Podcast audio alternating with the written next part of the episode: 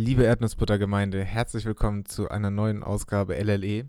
Mein Name ist Niklas und dass ich hier gerade alleine zu euch spreche, ist kein Indiz dafür, dass ich Daniel aus dem Podcast geworfen habe oder dass ich euch eine neue Matratze oder neue Socken andrehen möchte, sondern dass ich euch leider mal wieder mitteilen muss, dass wir uns in einem kleinen Privatkrieg mit der Technik als solches uns befinden.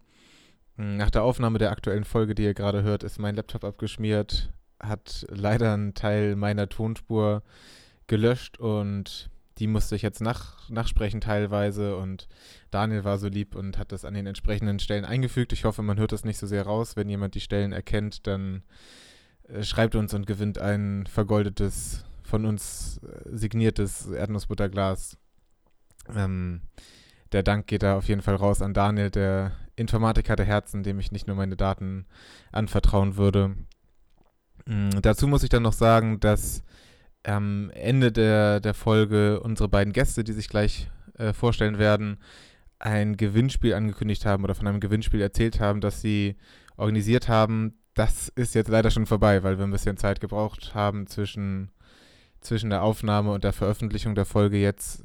Deswegen ist das nicht mehr aktuell, aber trotzdem, wir haben euch alle alle Social Media Kanäle und so weiter unserer Gäste verlinkt und schaut trotzdem mal auf allen Seiten vorbei. Und ja, jetzt bleibt mir nur übrig, viel Spaß mit der Folge zu wünschen, euch eine schöne, besinnliche, schnelle Weihnachtszeit und bis bald.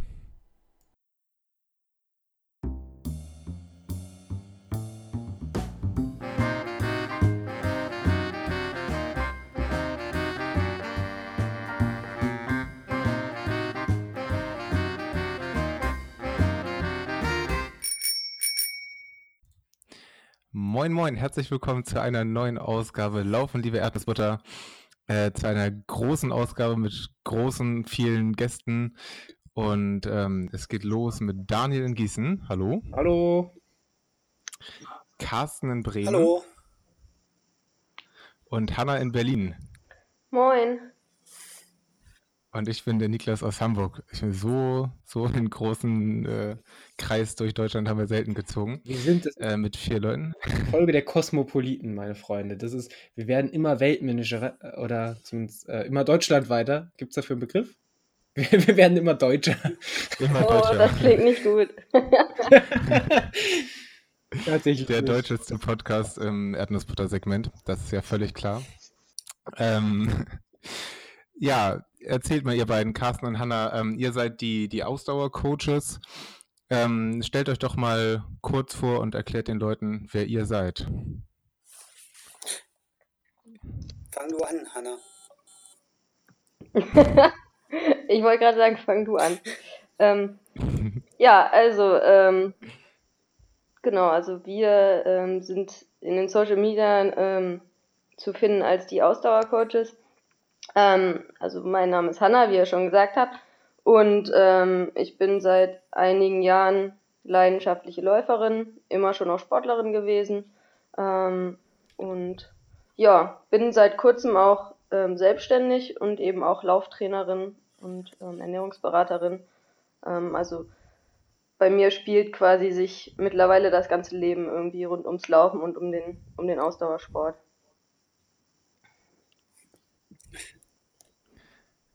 Okay. Sehr cool. Dann ja. mache ich mal direkt weiter. ich bin Carsten. Ähm, ich mache seit boah, eigentlich auch schon mein ganzes Leben lang Sport. Ähm, speziell im Moment eher so Schwimmen, Radfahren und Laufen. Das mache ich jetzt schon seit acht, acht neun Jahren. Äh, sehr exzessiv. Und habe im Laufe der Zeit äh, neben meiner normalen beruflichen Tätigkeit ähm, auch noch ähm, diverse Weiterbildungen und Trainerscheine erworben und bin jetzt auch gerade dabei, sozusagen voll ausgebildeter Triathlon-Trainer zu werden für die Zukunft. Und ja, also Sport ist für uns beide, glaube ich, eine extreme Leidenschaft, ähm, die wir zukünftig immer stärker auch beruflich in den Vordergrund rücken wollen. Sehr sympathisch. Ähm, wir beiden, also wir drei, ähm, abgesehen von Daniel, wir haben uns vor, vor zwei Jahren, glaube ich, Ja, schon mal gesehen. Erinnert ihr euch daran? Beim, beim Das- Halbmarathon, ne, in Hamburg. Genau, Mhm. der Halbmarathon Sommer 2015 dürfte das, glaube ich, gewesen sein. Da haben wir uns äh, vor dem Start irgendwie einmal kurz gesehen und ähm, ja, coole Sache. und seitdem, beziehungsweise wahrscheinlich schon länger, folge ich euch auf jeden Fall in, in sämtlichen sozialen Netzwerken und habe zumindest seit der Zeit auch euren Werdegang äh, verfolgt, euren sportlichen Werdegang und genau, bin gespannt, ähm, gleich mal mit euch ein bisschen zu, zu sprechen, wie, wie ihr zum Laufen gekommen seid, wie, wie ihr dazu gekommen seid, jetzt ähm, dann auch in, ins Trainerdasein zu starten. Ähm, gestern wart ihr aber schon wieder in Hamburg und seid beim St. Pauli Weihnachtslauf äh, mitgelaufen. Wie war's? Ich glaube, diesmal fange ich lieber an, weil Hanna es ja doch nicht erzählt. ja, ich sollte meinen Namen Ähm, dazu sagen. Ja, also ähm, äh, der Lauf war großartig, hat viel Spaß gemacht, äh, bei leider doch Hamburger typischem Wetter. Ähm, aber wir hatten viel Spaß, wir waren ja mit Freunden da, äh, die das Ganze auch angeleiert hatten und gefragt hatten, ob wir zusammen ganzes Wochenende in Hamburg verbringen wollen und den Lauf sozusagen als i-Tüpfelchen ähm, haben wollen. Und ja, es war überraschend, dass sich Hanna für fünf Kilometer nochmal die Laufschuhe anzieht. ähm, von daher, ja, also ich denke mal, wenn es reinpasst, werden wir den noch öfters laufen, wie ich uns kenne. Ja, ich, ich muss jetzt dazu sagen, da ist auch eine ganz witzige äh, Geschichte eigentlich dahinter, weil ähm, das war irgendwie vor einigen Wochen, ähm, hatten Carsten und ich uns noch darüber unterhalten und ich hatte noch gesagt, naja, eigentlich so alles, was unter Halbmarathon-Distanz ist, da habe ich eigentlich überhaupt gar keine Lust mehr drauf, das im Wettkampf zu laufen. Also eigentlich ist Halbmarathon für mich schon grenzwertig. Ähm, eigentlich ähm, mag ich es, wenn es äh, ab Marathon-Distanz irgendwie anfängt. Und wirklich dann so zehn Minuten später kriege ich eine Nachricht, eben von, ähm, von der besagten Freundin, die dann fragte, ob wir nicht äh, in Hamburg beim Christmas Run ähm, die, bei den fünf Kilometern mit ihnen zusammenlaufen wollen. Ähm, ja, ähm, da haben wir dann aber natürlich ja doch spontan Ja gesagt und ähm, ja, also mir hat's auch sehr gut gefallen. Ähm, war eine schöne Stimmung, schöne Atmosphäre ähm, und ich denke, wir kommen auf jeden Fall wieder. Es war schon war schon eine schöne Gaudi und wie Carsten schon gesagt hatte, wir haben uns dann äh, ein gesamtes Wochenende schön in Hamburg gemacht. Ähm, Hamburg ist für uns ja auch ähm, mh, eine besondere Stadt, kann ich sagen. Ähm, deswegen sind wir auch immer wieder gerne dort ähm, und hatten, hatten ein wunderbares Wochenende. Und zu dem Wetter muss ich ja sagen, eigentlich war das ja sehr gutes Wetter für Hamburg. Weil bei unserem Start war es ja trocken. also, das ist ja in Hamburg eigentlich wie Sonnenschein. Das passiert nicht oft. Wart ihr denn verkleidet? Das war so ein.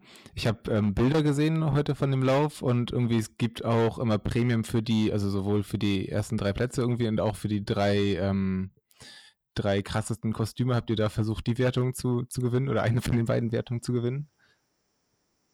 Wir, also wir waren verkleidet, aber wir haben dieses äh, Komplettpaket direkt gebucht beim Start. Da kann man ja direkt buchen, dass man äh, Weihnachtsmannverkleidung bekommt. Ah, okay.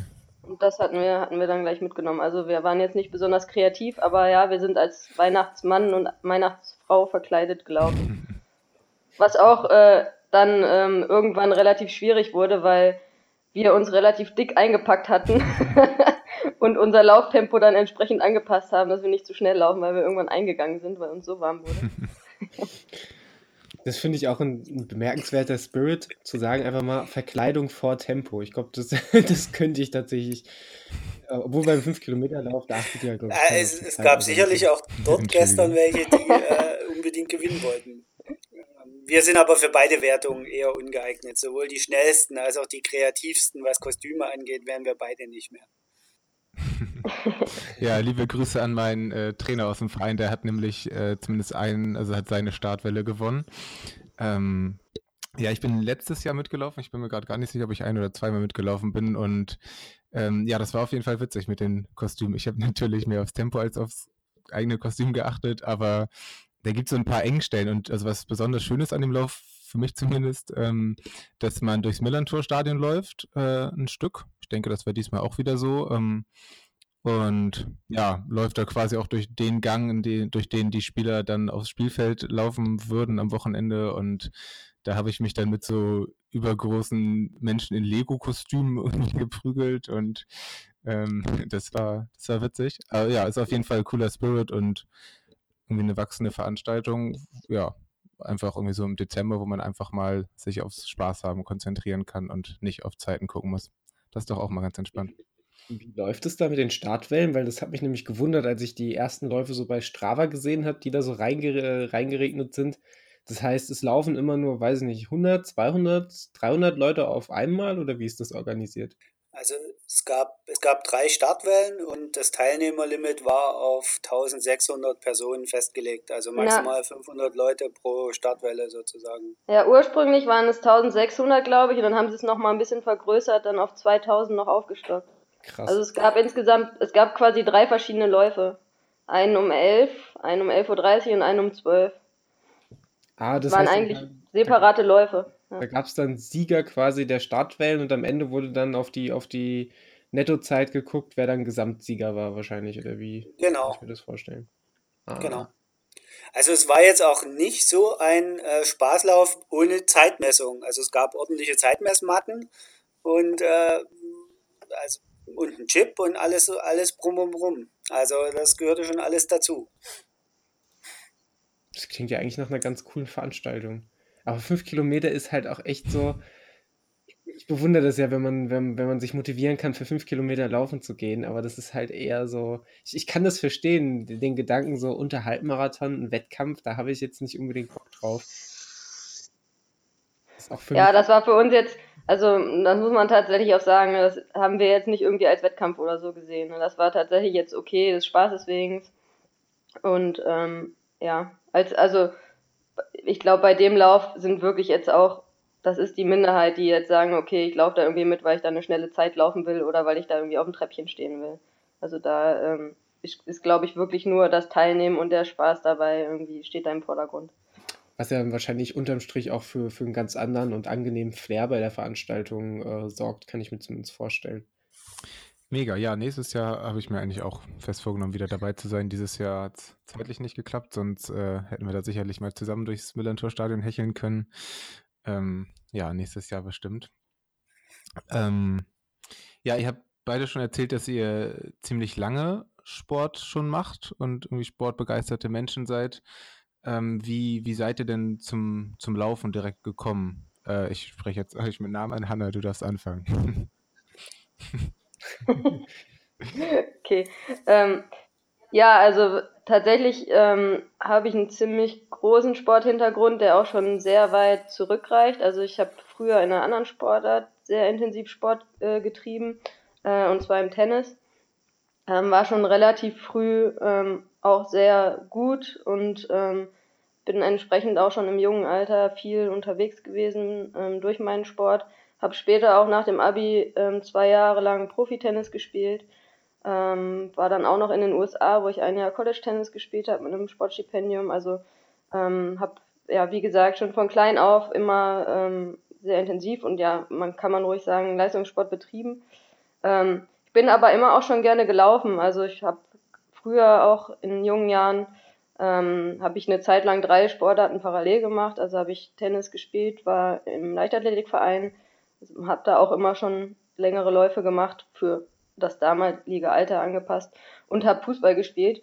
Ähm, und irgendwann ähm, ja, war ich einfach so erfolgreich im Tennis, dass, dass man dann irgendwann die Entscheidung getroffen hat, ähm, sich nur noch auf die eine Sportart zu konzentrieren. Aber ich bin immer gerne gelaufen.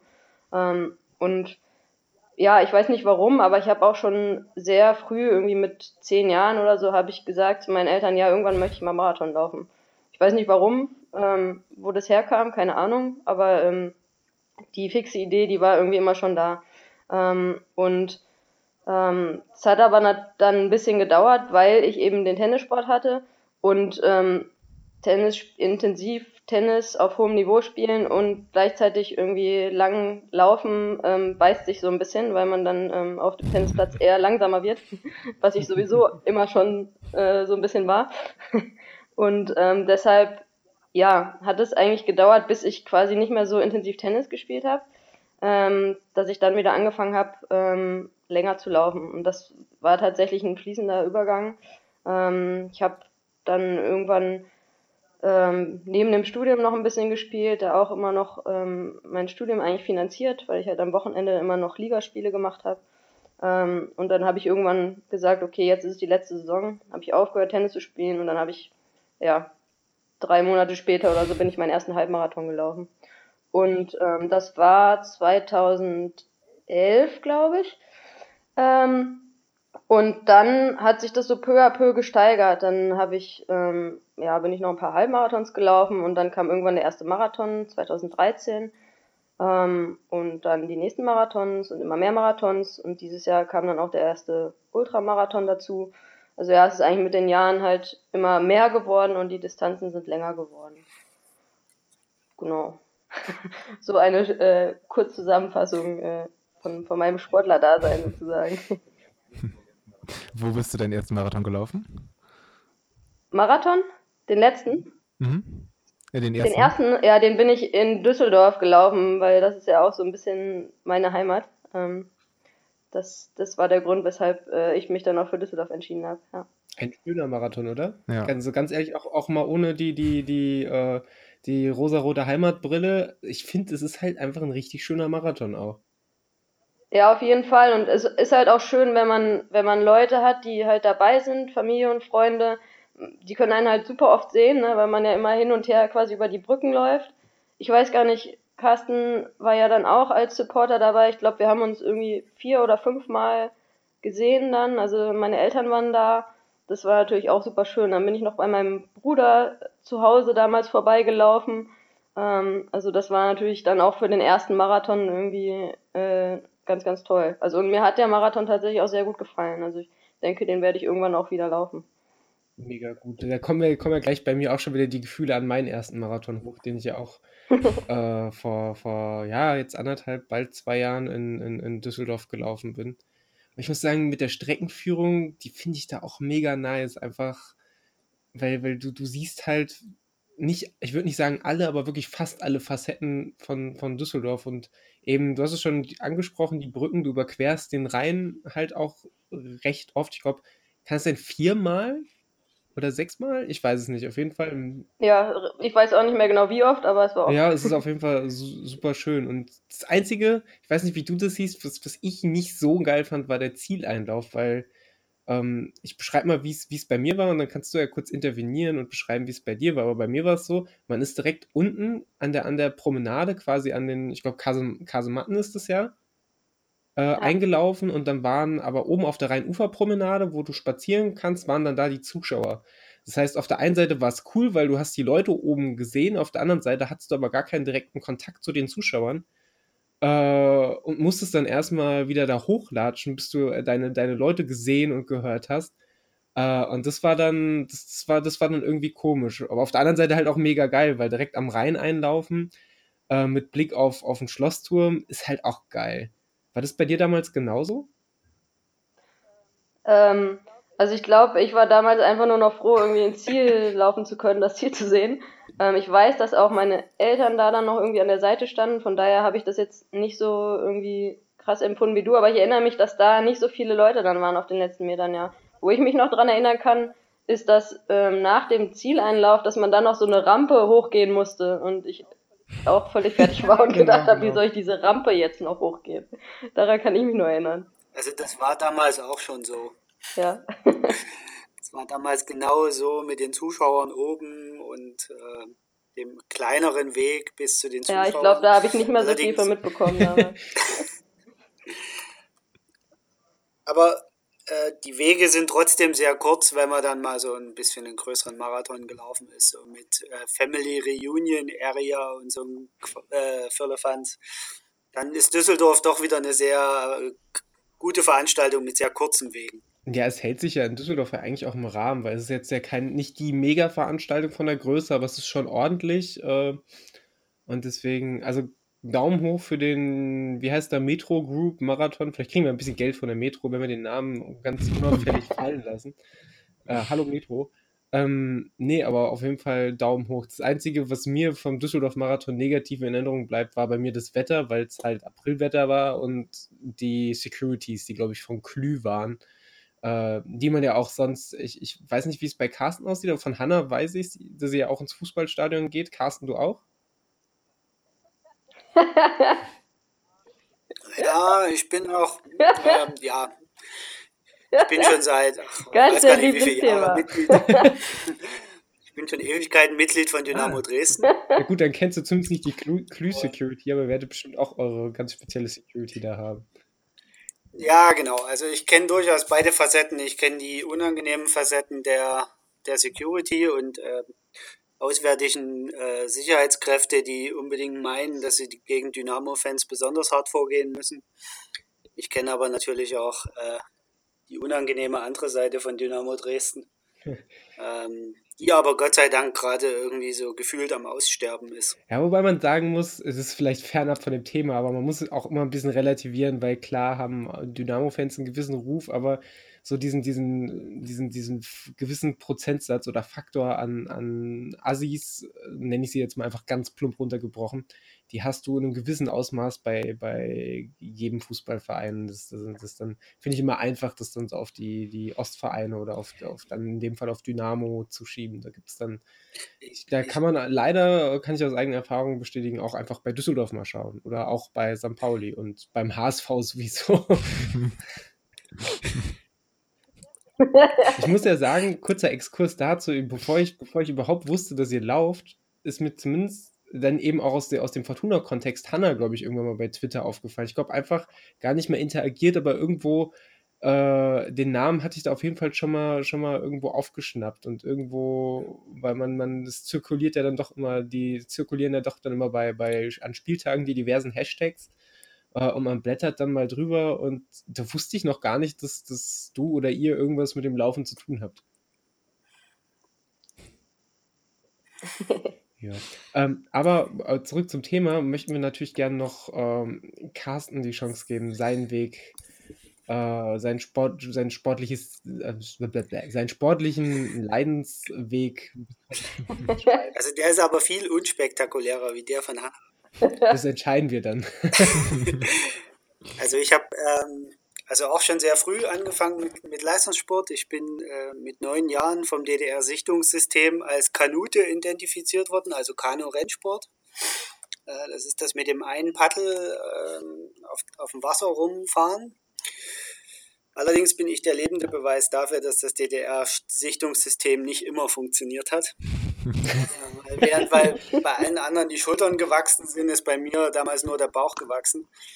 Und äh, muskulär war ich, glaube ich, ab, also bis, bis ungefähr 14 konnte ich mit den anderen so halbwegs mithalten, aber ich glaube so ab 14, 15, da wo die Muskeln richtig anfangen mit wachsen. da haben die mich relativ schnell abgehangen und mit 17, 18 hatte ich dann auch überhaupt keine Lust mehr auf den Quatsch. Äh, wenn man immer nur in der zweiten Reihe fährt und immer nur hinten dran ist, dann macht das irgendwann einfach keinen Spaß mehr. Und dann habe ich erstmal mit dem Sport ganz aufgehört, also mit dem selber Sport machen ganz aufgehört. Habe dann sechs Jahre als Jugendtrainer in einem Leichtathletikverein gearbeitet. Ähm, und so während meines Studiums sozusagen äh, Kinder so von sechs bis naja, 15 Jahren ungefähr betreut und bin eigentlich erst mit knapp 30, ja, also dann doch schon fast zehn Jahre keinen Sport gemacht. Und dann, naja, der Bauch wurde halt immer dicker, dann äh, hat der Klassiker irgendwann eingesetzt, den ja viele Läufer kennen. Man fängt an abzunehmen, man fängt an Sport zu machen und dann wurde es halt auch da immer mehr und mehr. Und äh, nach meinem ersten Halbmarathon damals den ich in Stuttgart gelaufen bin, beim Stuttgarter Zeitungslauf. Ähm, habe ich danach schon gemerkt, dass Laufen alleine mir wahrscheinlich auf Dauer keinen Spaß macht. Und habe dann schon angefangen mit Schwimmen und Radfahren. Und ein Jahr später, als ich nach Bremen umgezogen bin von Stuttgart aus, ähm, habe ich dann angefangen, richtig Triathlon zu machen und war auch in Bremen dann viele Jahre im Verein. Und ja, bin seitdem so Triathlet und zwischenzeitlich dann auch irgendwann mal Marathon-Finisher geworden. Ich bin meinen ersten Marathon tatsächlich auch in meiner Heimatstadt Dresden gelaufen. Cool, wie ist der? Von dem habe ich noch nie was gehört. Ist der Ähm, groß? Also der ist nicht sehr groß, er zählt zwar noch unter die Top 10 in, in Deutschland, wobei ähm, das, das jetzt auch so eine relativierende Aussage ist, weil äh, hinter Hamburg, Berlin und äh, Frankfurt werden die Zahlen sehr, sehr schnell sehr klein. Ähm, man läuft in Dresden zwei Runden. Ähm, heute ist die Streckenführung ein bisschen anders, wie sie bei mir damals war. Äh, damals war die zweite Runde zeitweise sehr, sehr einsam. Also zum einen waren die Halbmarathonis natürlich runter von der Strecke, die die Mehrheit ausgemacht haben. Und zum anderen musste man noch, noch zwei so extra Schlenker laufen, wo überhaupt niemand war, wo nicht mal Streckenposten waren, wo dann nur so Schilder aufgestellt waren, wo man langrennen muss. Ähm, das hat das Ganze nach hinten raus sehr zäh damals für mich gemacht. Ähm, aber an sich, also den Halbmarathon in Dresden, früher konnten wir den immer empfehlen. Die letzten Jahre finden wir die Strecke auch nicht mehr so gut. Aber den Marathon, dann würde ich eher im Frühjahr den Oberelbe-Marathon empfehlen. Also wer in Dresden mal Marathon laufen will, im Frühjahr den Oberelbe-Marathon, der ist auf jeden Fall eine Empfehlung wert. Auf jeden Fall, wobei man da dann beachten muss, dass, dass man da halt nicht unbedingt starten sollte, wenn man eine Bestzeit laufen will, weil der schon so ein bisschen wellig ist und auch ähm, man da ja die ganze Zeit über den Ober Oberelbe ähm, Radweg oder direkt an der Elbe läuft und der entsprechend auch schmal ist. Also um zu ballern ist der vielleicht nicht geeignet. Aber ist ein wunderschöner Landschaftsmarathon. Ich finde es ja tatsächlich auch vielleicht gar keinen, gar keinen, gar keinen schlechten Vorsatz zu sagen, um mich da so aus der Spirale rauszuholen, dass ich, dass ich unbedingt Bestzeiten jage. Vielleicht einfach von vornherein einen Marathon zu laufen, wo man gar keine Bestzeit jagen kann oder wo es keinen Sinn macht äh, und sich dann vielleicht selber von, der, von ein bisschen den Druck wegzunehmen. Ähm, hab gehört, Leute tun das. ähm, wie sieht's denn?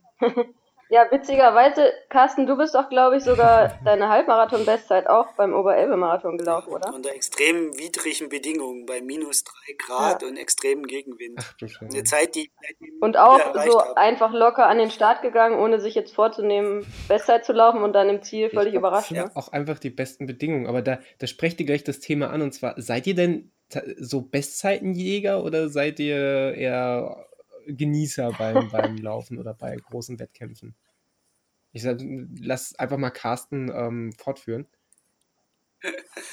Also ähm, ich muss sagen, beim Laufen habe ich mehr mit meinem Kopf zu tun wie mit der Bestzeit. Also ich habe tatsächlich so ein kleines mentales Problem, wenn es über die Halbmarathonstrecke hinausgeht, was ich noch nicht so hundertprozentig im Griff habe, obwohl ich jetzt auch schon sechs, sieben Marathons gefinisht habe. Und bei Hanna ist es, glaube ich, aber das wird sie gleich selber sagen, einfach so, wer so viele Marathons und Ultras im Jahr läuft, der kann einfach nicht mehr auf Bestzeitenjagd dauerhaft gehen. Ähm, das wären zwei Ziele, die ein bisschen konträr zueinander stehen. Ja, also genau, also zumindest so wie es sich bei mir jetzt in letzter Zeit so ein bisschen entwickelt hat. Also ich sag mal vor drei, vier Jahren, da bin ich auch noch, habe ich auch noch mehr auf die Zeiten geschaut und ähm, auch schon darauf trainiert, irgendwie bestimmte Zeiten zu laufen. Aber jetzt hat sich bei mir halt wirklich so entwickelt, dass ich wirklich recht viele lange Läufe mache und ähm, wirklich auf die Ultradistanzen schaue. Also ähm, Marathons tatsächlich eher quasi als lange Trainingsläufe laufe ähm, und entsprechend dann in das wirklich in einem reduzierten Tempo. Ähm, weil, also mag vielleicht Leute geben, die ultra laufen können und schnell laufen können, aber ähm, davon bin ich noch weit entfernt. Also das würde mein Körper dann auch nicht mitmachen, wenn ich jetzt irgendwie über die ganz lange Distanz gehen will und gleichzeitig noch schnell laufen will. Das ist bei mir bei mir noch äh, nicht möglich. Äh, von daher ähm, gerade in diesem Jahr ähm, bin ich wirklich alles ganz entspannt und wirklich äh, recht langsam gelaufen. Ja, du bist den Rennsteiglauf gelaufen. Habe ich das richtig in Erinnerung? Ja, genau. Ja, den bin ich im Mai gelaufen. Also es war quasi mein erster ähm, Ultramarathon, den ich gelaufen bin. Genau, dann bin ich noch später im Sommer beim ähm, Mauerweglauf in der Staffel nochmal Ultradistanz gelaufen. Ähm, ja, und ansonsten relativ viel Marathon gelaufen auch in diesem Jahr. Also ich glaube, ich bin insgesamt dieses Jahr fünf Marathons gelaufen und zwei Ultramarathons. Das ist eine Hausnummer. ja. ja. Ja, und dann halt noch auch noch diverse Halbmarathons und hier noch da. Also äh, muss ich auch dazu sagen, ich bin halt jemand, also ich laufe sehr gerne Wettkämpfe, ähm, aber kann die eben auch entspannt laufen. Also ich muss, ich bin nicht der Typ, der irgendwie an den Start gehen muss und sagen muss, okay, wenn ich jetzt Wettkampf laufe, dann muss irgendwie immer Vollgas sein. Also ich kann durchaus vorher an den Start gehen und sagen, okay, ich laufe jetzt irgendwie, keine Ahnung, ich laufe jetzt hier eine 6er Pace auf dem Marathon und, und dann laufe ich die. Ähm, aber ich laufe einfach sehr gerne. Ich genieße die Atmosphäre und die Stimmung bei Wettkämpfen sehr. Ähm, und deswegen muss Carsten bremst mich immer schon so ein bisschen, weil ich glaube, wenn es nach mir gehen würde, würde ich fast jedes Wochenende irgendeinen Wettkampf laufen. Ähm, aber äh, ja, genau, deswegen. Ähm, Venom wäre tatsächlich auch. Und eben bin ich auch so, dass ich jetzt sage, ähm, wenn ich für einen bestimmten Ultra trainiere, ähm, kann ich nicht nur irgendwie die langen Läufe als Trainingsläufe machen. Also da ist für mich irgendwie vom Kopf dann auch wichtig, mal zu sagen, okay, ich nehme jetzt einfach an so einem Marathon teil, ähm, weiß vorher, was für ein Tempo ich laufen muss und, und dann mache ich das. Also ich habe das ja auch relativ extrem gemacht ähm, vor dem Rennsteiglauf im Frühjahr, dass ich dann ähm, drei Marathons innerhalb von drei Wochen gelaufen bin.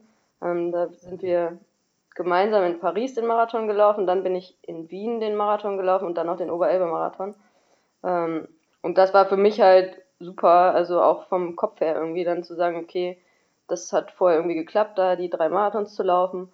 Ähm, und ähm, mir hat das halt dann auch, glaube ich, nochmal einen unheimlichen Push gegeben für den Rennsteiglauf, dass ich eben diese Läufe auch im Wettkampf dann gemacht habe. Also mir fällt das, mir fällt das deut deutlich leichter, als wenn ich jetzt irgendwie vier, fünf Stunden ähm, im Training das laufen wär, Hätte mich tatsächlich gewundert, aber mit der Euphorie oder mit, mit deiner Herangehensweise, wie du es erläuterst, macht das alles Sinn. Ich glaube, ich wäre da eher der Typ, der dann irgendwann wahrscheinlich wettkampfmüde wäre, aber der Unterschied zwischen uns ist dann halt auch einfach, dass wenn ich die Startnummer umlege, ich wahrscheinlich dann gleich in diesen Modus schalte, ich will heute das Bestmögliche rausholen und glaube ich nie in dieses, in diese, diese, dieses genieße, also ich genieße meine Läufe auch, aber ich genieße vor allem das Ergebnis, was ich unterm Strich erzielt habe. Äh, und ich glaube, du gehst da mit, mit einer ganz anderen Herangehensweise ran, was aber offensichtlich funktioniert, weil wenn du sagst, du hast daraus da die Kraft für den Rennsteig gezogen, ähm, dann alles richtig gemacht. Ja, also ich würde das jetzt auch äh, aus Trainersicht äh, wahrscheinlich den meisten Leuten nicht empfehlen, das so zu machen, wie ich das gemacht habe. Carsten sagt es auch immer, ähm, dass äh, ähm, er das ähm, den meisten Leuten nicht empfehlen würde.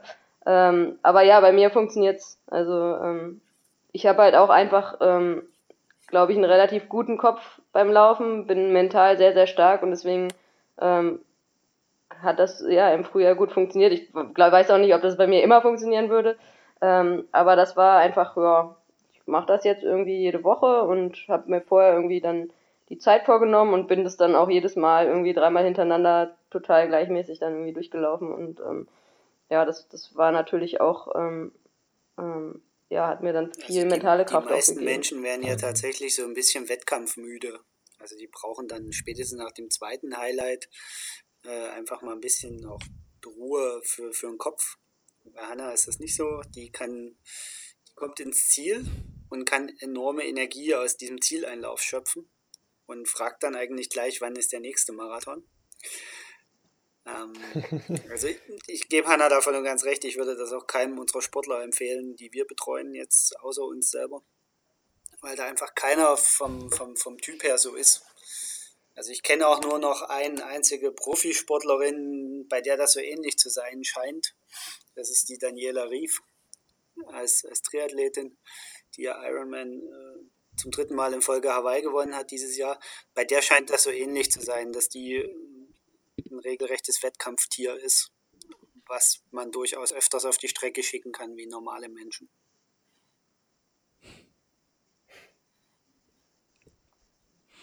Ja, bei einem, äh, bei einem Marathon, den, von dem ihr gerade erzählt habt, hat es bei mir geklingelt.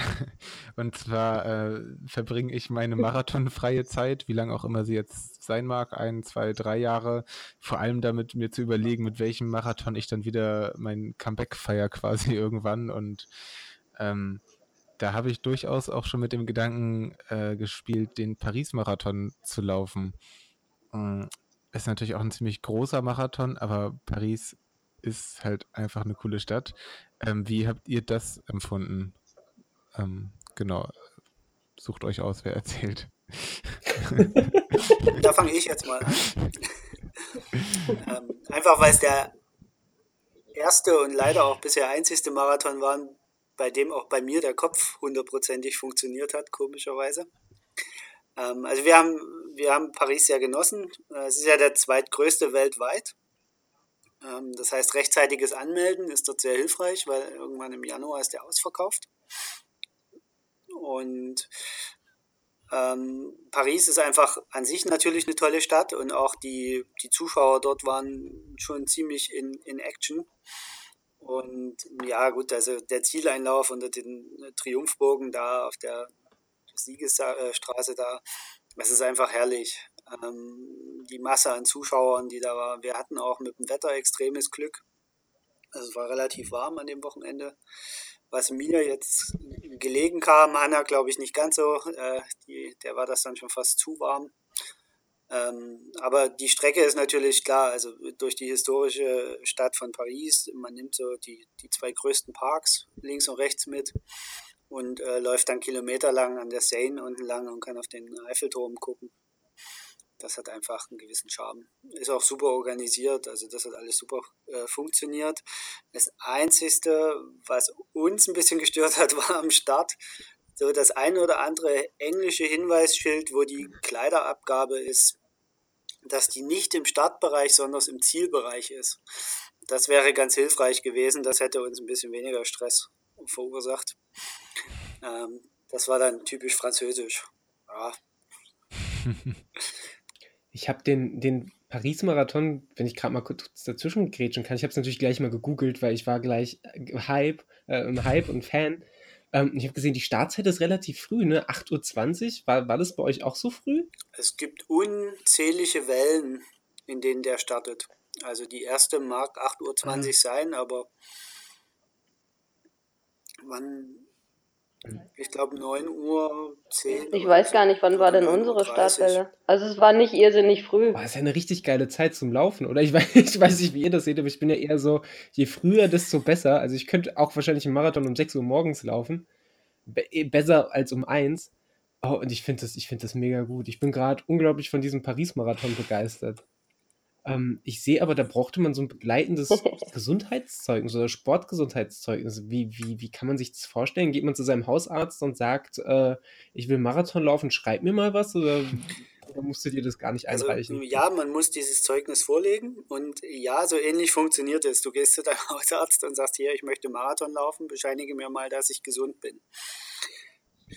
Ähm, wir haben das Glück, dass wir ganz gute Sportärzte an der Hand haben, die uns da relativ schnell und unkompliziert auch kurzfristig das Zertifikat noch ausgestellt haben, äh, weil sie uns auch schon eine ganze Weile betreuen und deswegen sich ziemlich sicher waren, dass wir das auch vernünftig überstehen.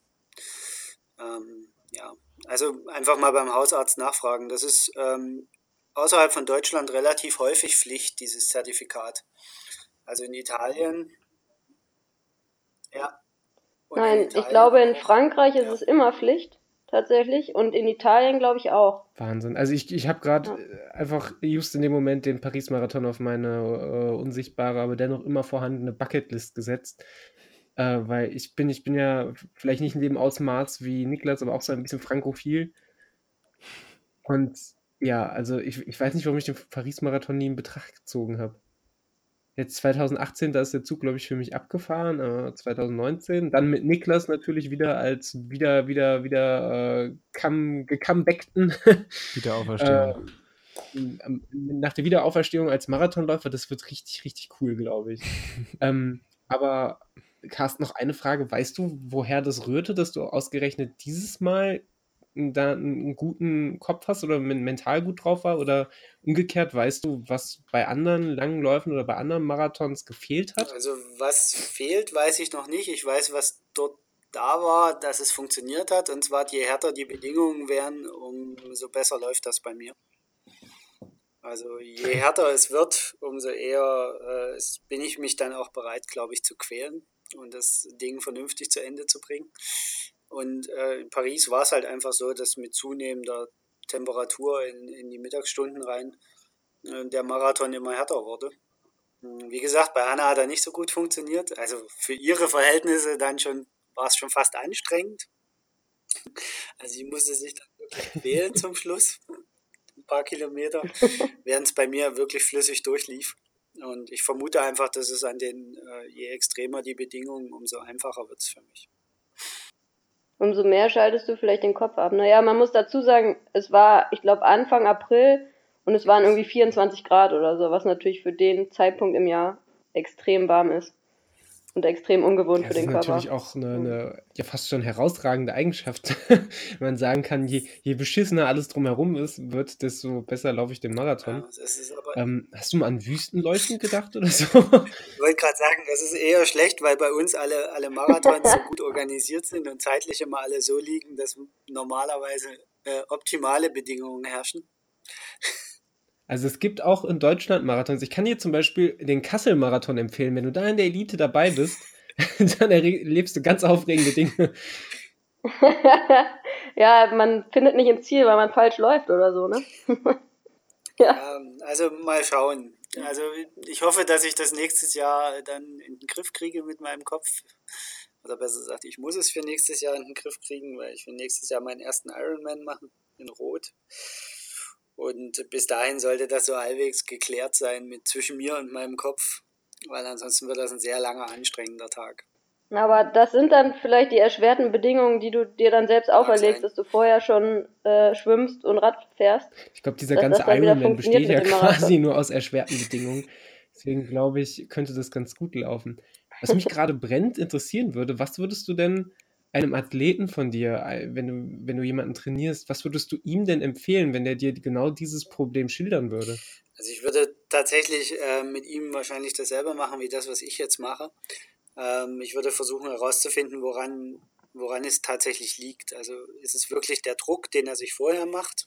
Das glaube ich ist bei mir so ein bisschen der Fall. Also ich, für mich bedeutet ein an die Startlinie stellen im Gegensatz zu Hanna extremer Stress mentaler Stress.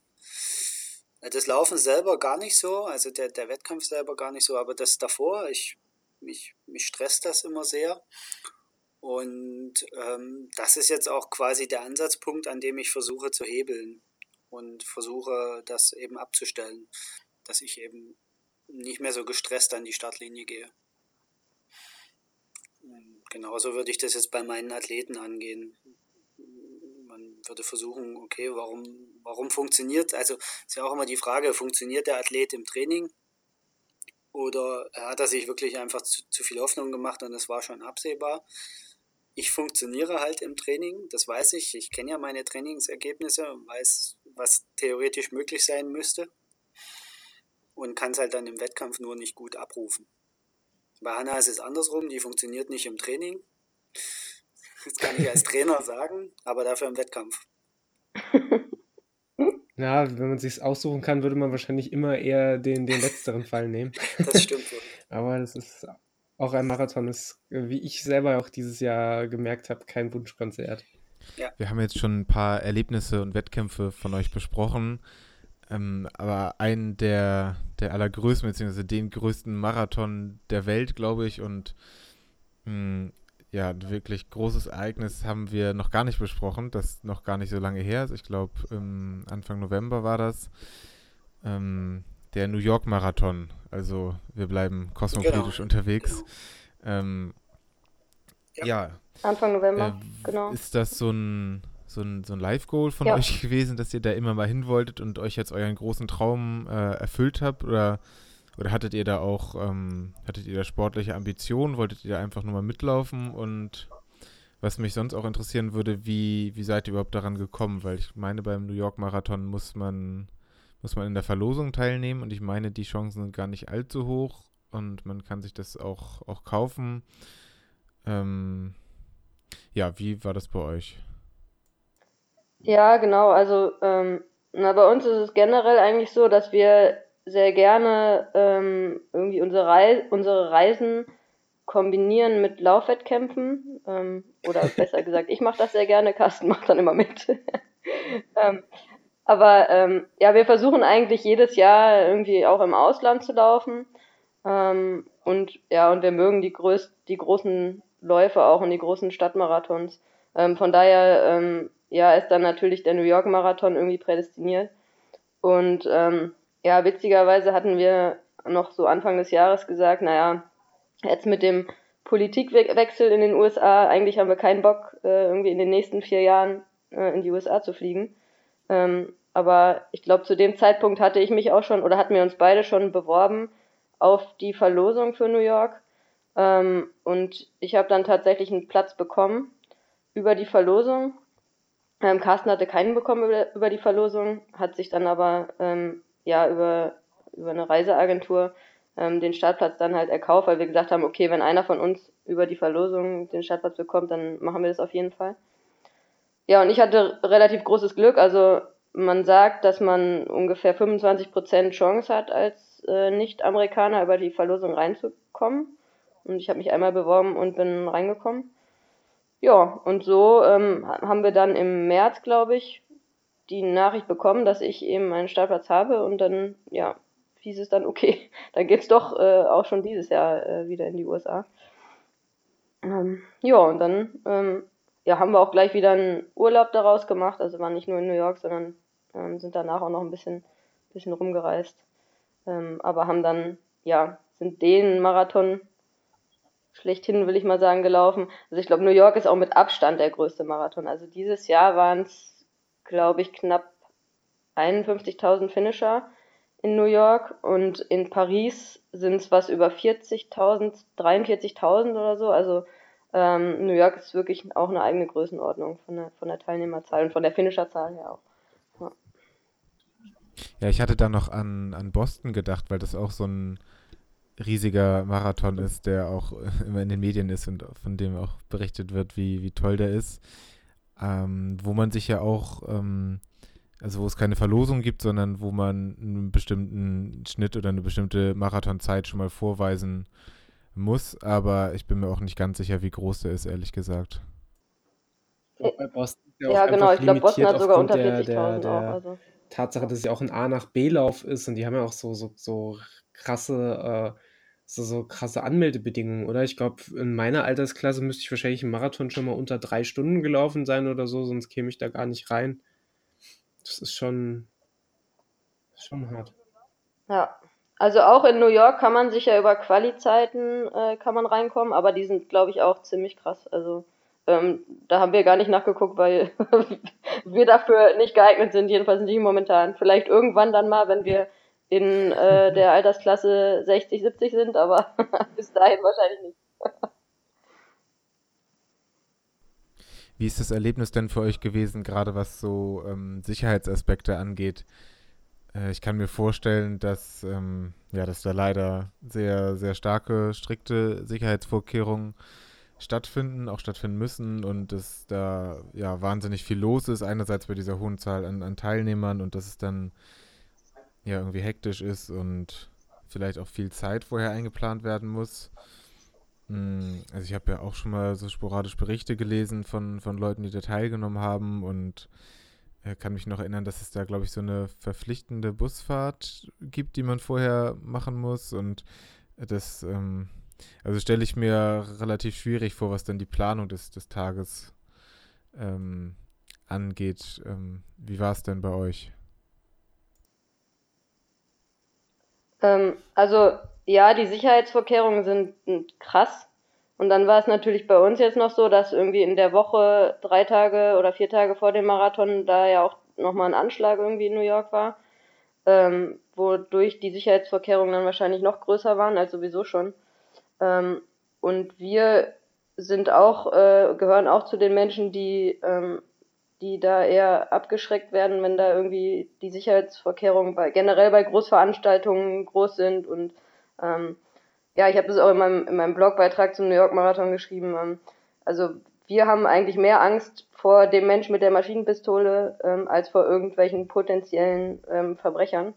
Ähm, aber ähm, lange Rede, kurzer Sinn, also die Sicherheitsvorkehrungen waren wahnsinnig hoch in New York, aber wir haben also wir haben das so empfunden, dass das für uns eigentlich trotzdem angenehmer war als in Deutschland oder, oder in Europa, wo wir das auch erlebt haben, weil die, ähm, die Polizisten und, und das Sicherheitspersonal in, in den USA ähm, also gefühlt für uns entspannter war. So, also die konnte man ansprechen. Ähm, also beim, beim, beim Marathon war es ganz extrem. Da standen halt, also wir sind auf viele Straßen gelaufen, wo eine Mittelinsel war und man auf der rechten und auf der linken Seite gelaufen ist. Da standen halt ständig ähm, Polizisten auf der Mittelinsel. Und da sind halt ständig Läufer irgendwie angehalten und haben halt Selfies mit den Polizisten gemacht. So. Und das war irgendwie total cool. Und also das, äh, da haben wir uns nur angeguckt und haben gesagt, ja, das wird es in Deutschland nicht geben. So, also das, vielleicht ein Polizist würde das machen, aber da war das halt, das halt jeder gemacht und die haben dann noch mit den Läufern posiert. Ähm, also das war, war ziemlich witzig. Ähm, und von daher haben wir das jetzt nicht als, ähm, als so ähm, nervig und störend empfunden, wie wir das zum Beispiel bei einem Berlin-Marathon empfinden, ähm, wo die Sicherheitsvorkehrungen aber deutlich geringer sind als in New York. Ähm, ähm, ja, von daher war das für uns ähm, jetzt nicht so negativ von der Erfahrung her. Ja, und der Lauf an sich äh, entschädigt sowieso. Also ähm, es war ja auch ziemlich extrem bei uns. Ähm, also es ist so, dass man im, bereits im Sommer, also ein paar Monate vor dem Lauf, musste man schon buchen, online buchen, mit welchem Transport man zum Marathonstart kommt.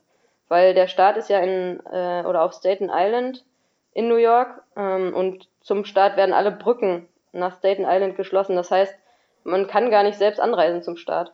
Es gibt zwei Möglichkeiten. Man kann entweder mit dem Bus anreisen oder mit der Fähre. Und das muss man, wie gesagt, ein paar Monate vorher schon ähm, in seinem Account quasi vom New York Marathon irgendwie angeben.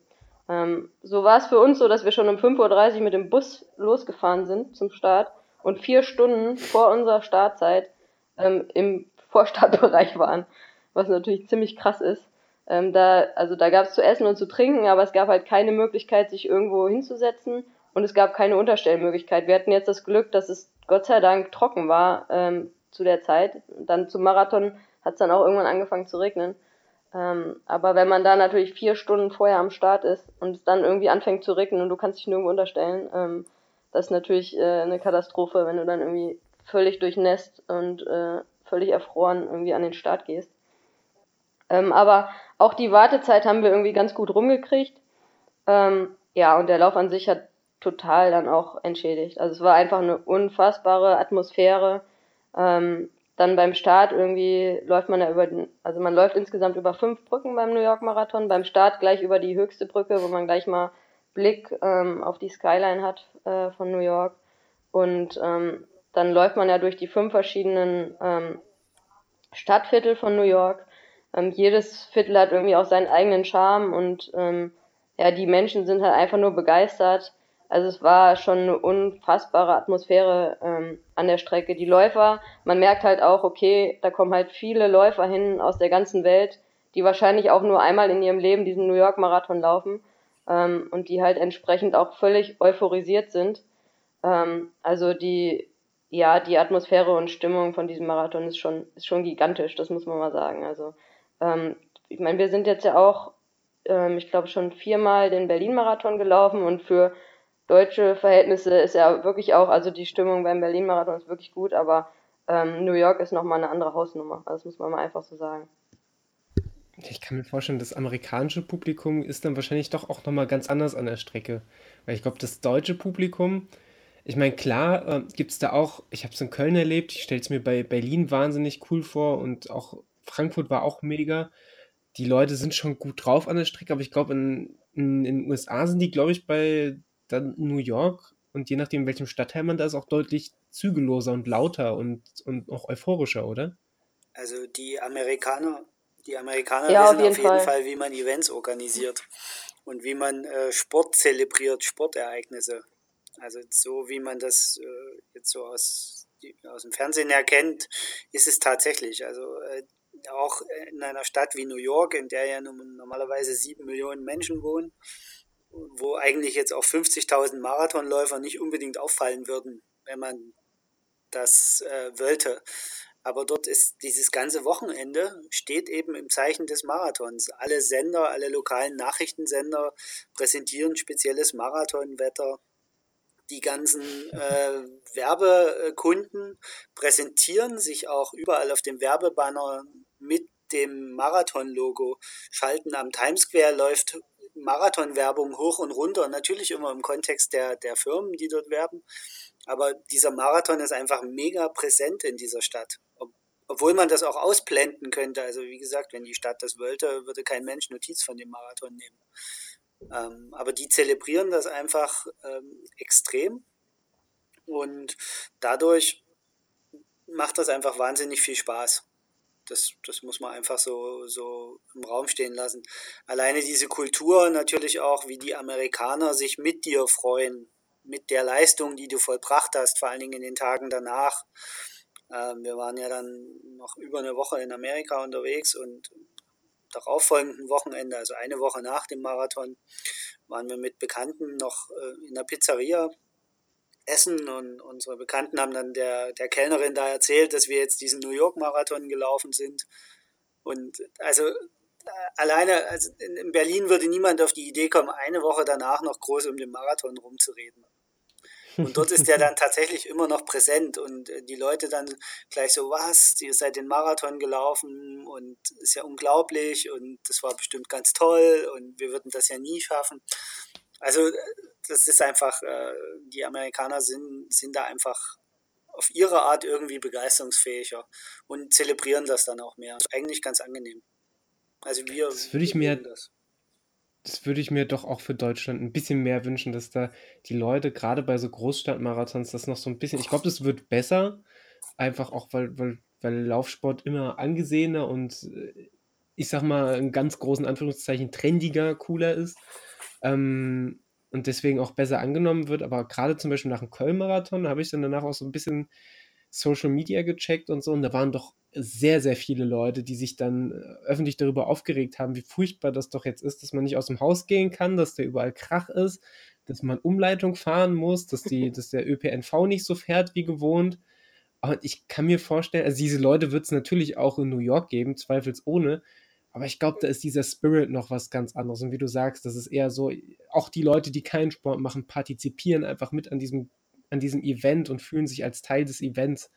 Und bei uns ist doch schon krasser, glaube ich, die Trennung zwischen ich laufe und finde es geil und ich habe Angehörige, die laufen mit und ich finde es geil und dann die nächste, äh, nächste Schicht an Leuten, die dann sagt, so, ja, mir geht das alles auf den Sack, ich will Netflix gucken.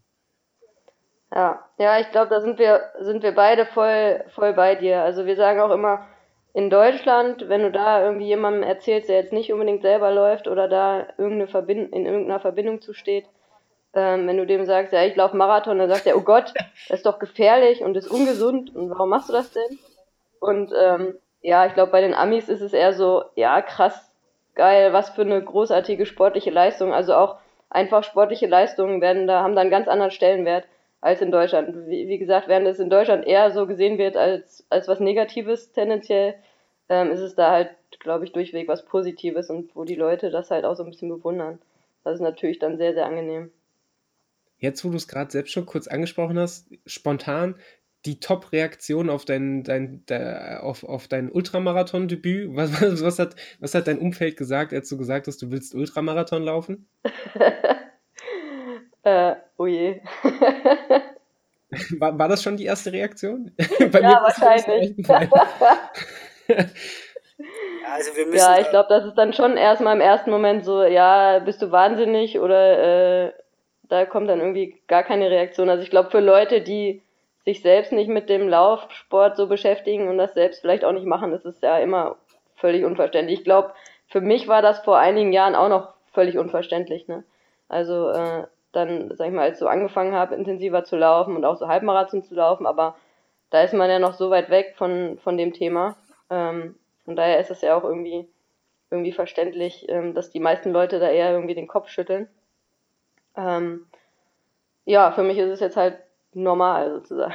Also die, die Aber ich glaube, dass äh, zum größten Teil Unverständnis äh, war die Reaktion darauf, dass ich gesagt habe, ich will Ultramarathon laufen. Also die wenigen, die noch äh, Nicht-Läuferfreunde, die wir noch haben und Nicht-Sportler Bekannten, äh, die haben tatsächlich größtenteils mit dem Kopf geschüttelt. Ähm, das liegt aber sicherlich auch im Ultrabereich ein bisschen daran, dass sich das einfach kein Mensch mehr vorstellen kann, wenn man es nicht selber mal gemacht hat. Also wer jetzt nicht exzessiv Sport macht, wenn man dem erklärt, ja, ich laufe Ultramarathon, die erste Frage ist dann immer, was ist Ultra?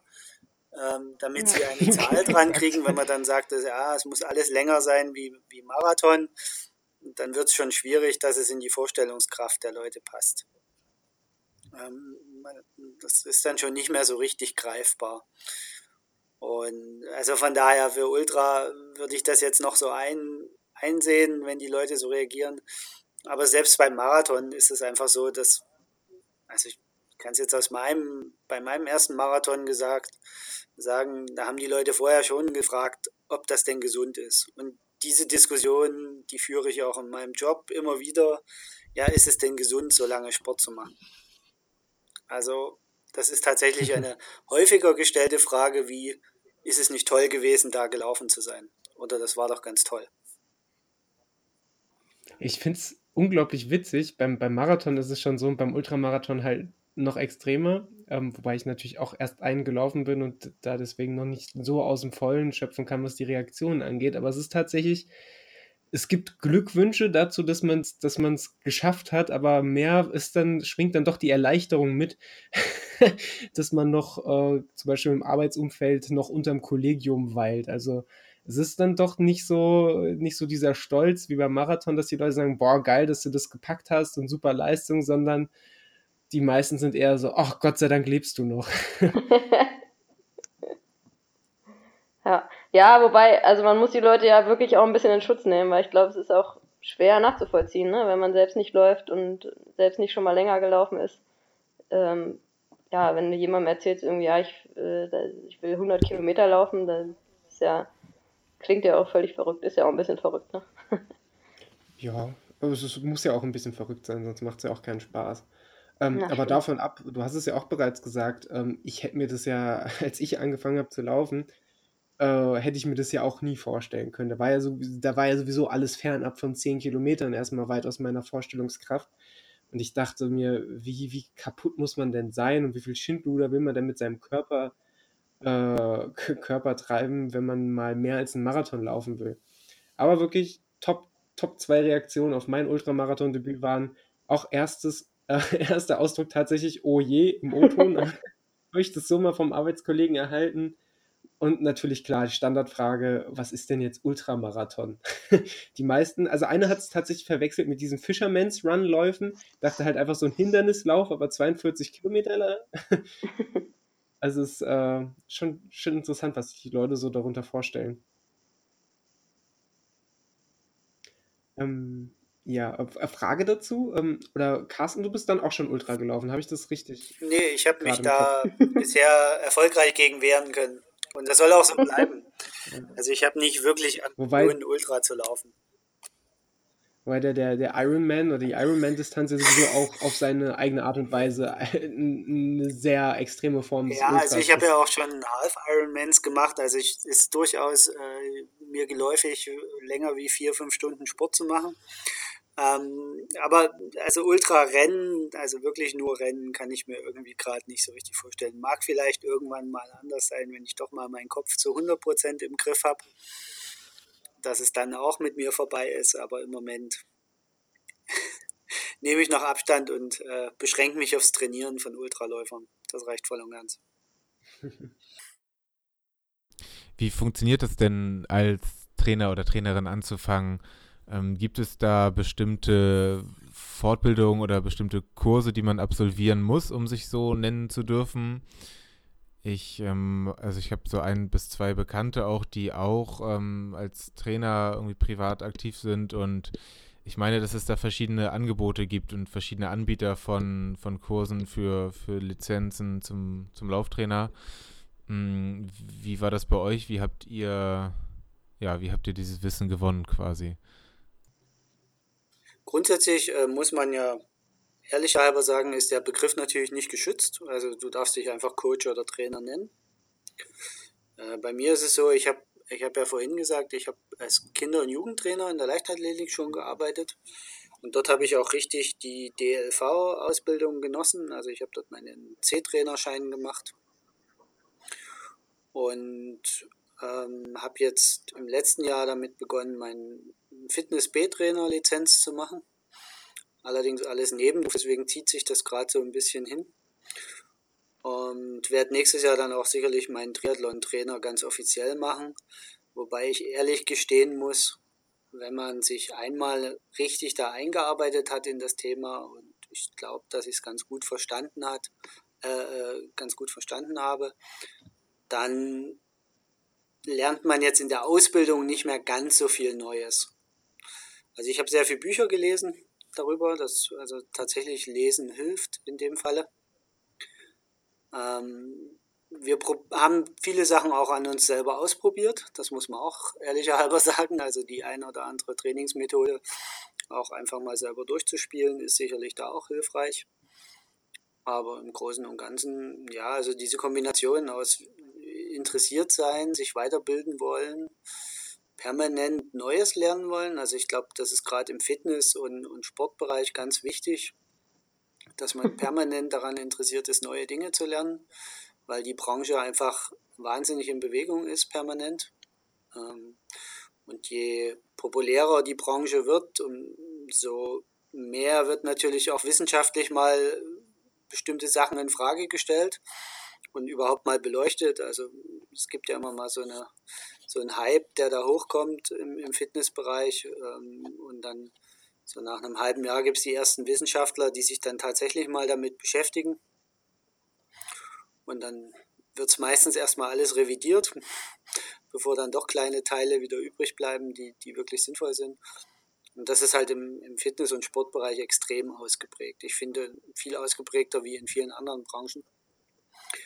Äh, weil man da mit schicken Wörtern natürlich auch relativ schnell Geld verdienen kann. Das muss man ehrlicherweise sagen. Also von daher, es hilft auf jeden Fall, viel lesen zu wollen, viel lernen zu wollen und äh, viel Wissen weitergeben zu wollen. Weil als Trainer ist man natürlich auch immer irgendwo, man gibt anderen Leuten was mit. Mehr wie man es vielleicht in anderen, in, also im Büroalltag zum Beispiel vielleicht tut, wenn man vor dem Computer sitzt und irgendwie E-Mails schreibt. Nun, vielleicht gibt es ja auch unter unseren Hörerinnen und Hörern Leute, die Interesse daran haben, gecoacht zu werden, sich zu verbessern. Also ich denke, sich zu verbessern, das haben einige Leute als Ziel. Hm, wie können die denn von euch profitieren und was bietet ihr überhaupt für Sachen an? Äh, was für ja, was für Projekte. Ich habe auf eurer Homepage mal gesehen, dass es so drei verschiedene Pakete gibt, die sich ähm, ja nach verschiedenen Themengebieten sortieren. Und ja, wie, wie kann man mit euch zusammenarbeiten, wenn man das möchte?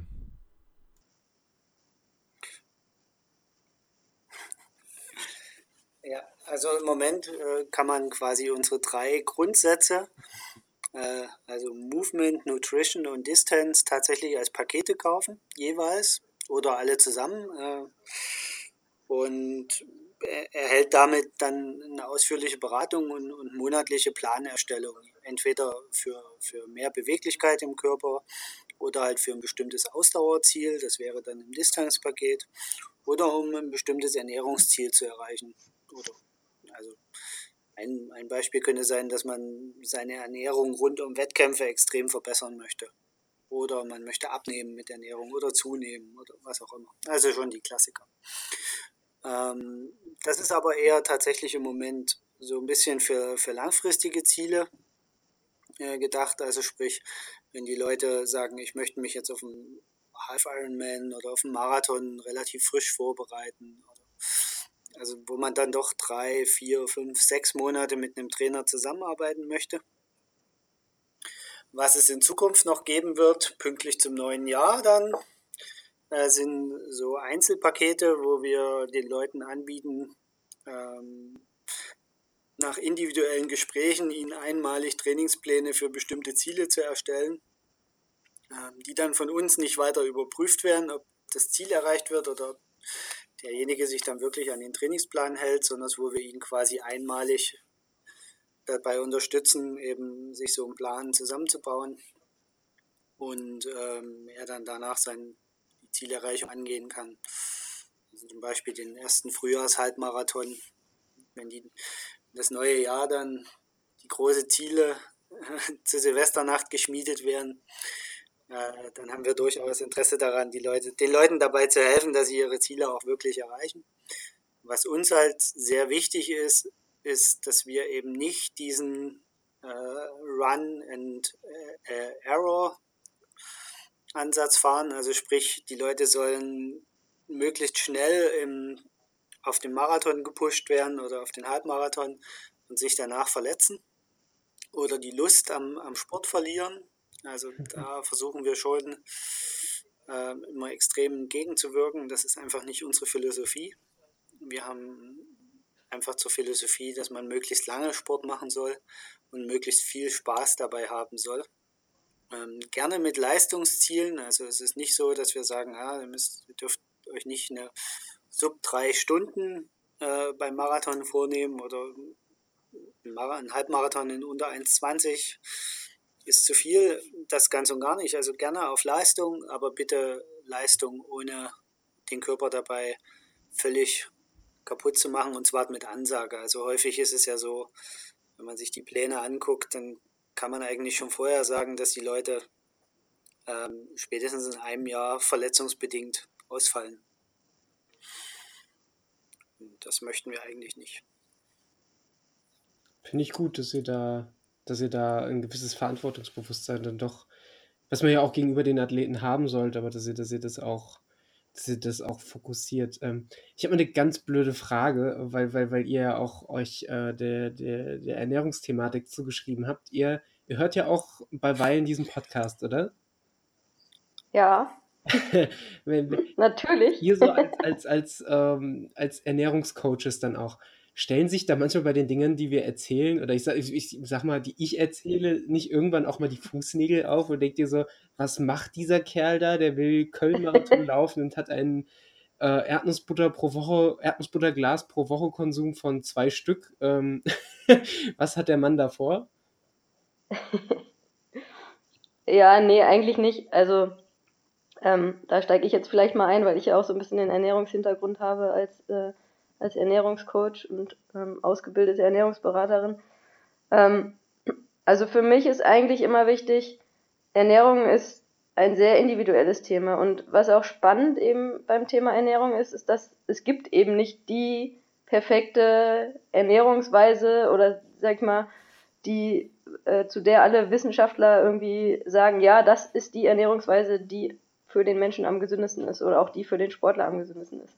Also ähm, man weiß natürlich ein bisschen was, was irgendwie wichtig ist, was wichtige Stoffe sind, die man zu sich nehmen muss. Ähm, aber nichtsdestotrotz ist auch jeder Körper individuell. Und ähm, der eine Mensch verträgt bestimmte Sachen und der andere Mensch verträgt sie nicht.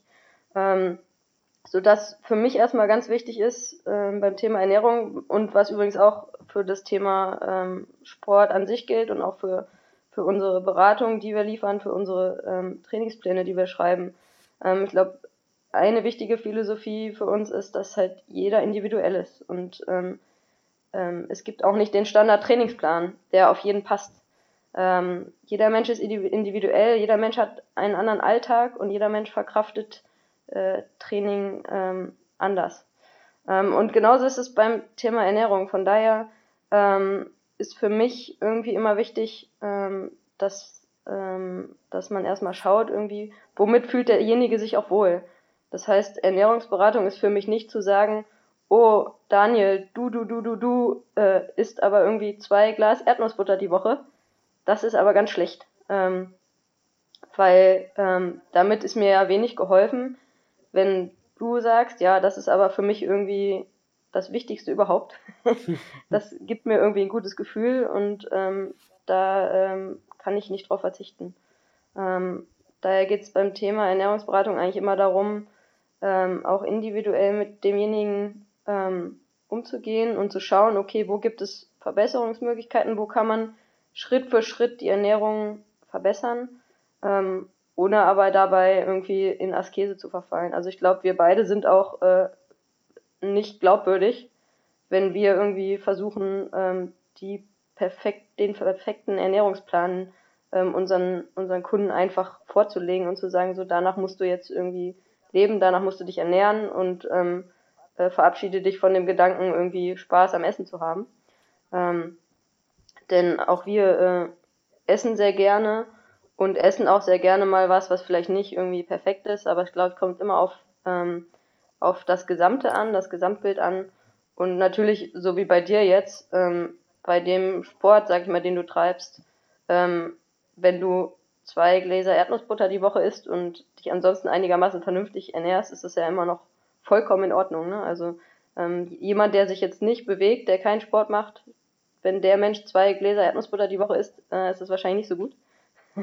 Aber bei dir ist das jetzt prinzipiell erstmal nicht, äh, äh, nicht die Todsünde, würde ich mal sagen. Das klingt ja doch nach einem ziemlich guten Ansatz. Also ich, ich kenne halt so das Thema Ernährungsberatung eigentlich nur so als, als, als große, große schwarze Wolke, die sehr reglementierend und böse ist. Äh, aber das klingt doch tatsächlich nicht so. Was mich da, was ich mich gerade gefragt habe, ähm, betreut ihr, also betreust du oder ihr ernährungstechnisch dann nur Sportler oder habt ihr auch Leute, ich sag's mal, plump Normalos, ähm, die ihr dann auch ernährungstechnisch beratet?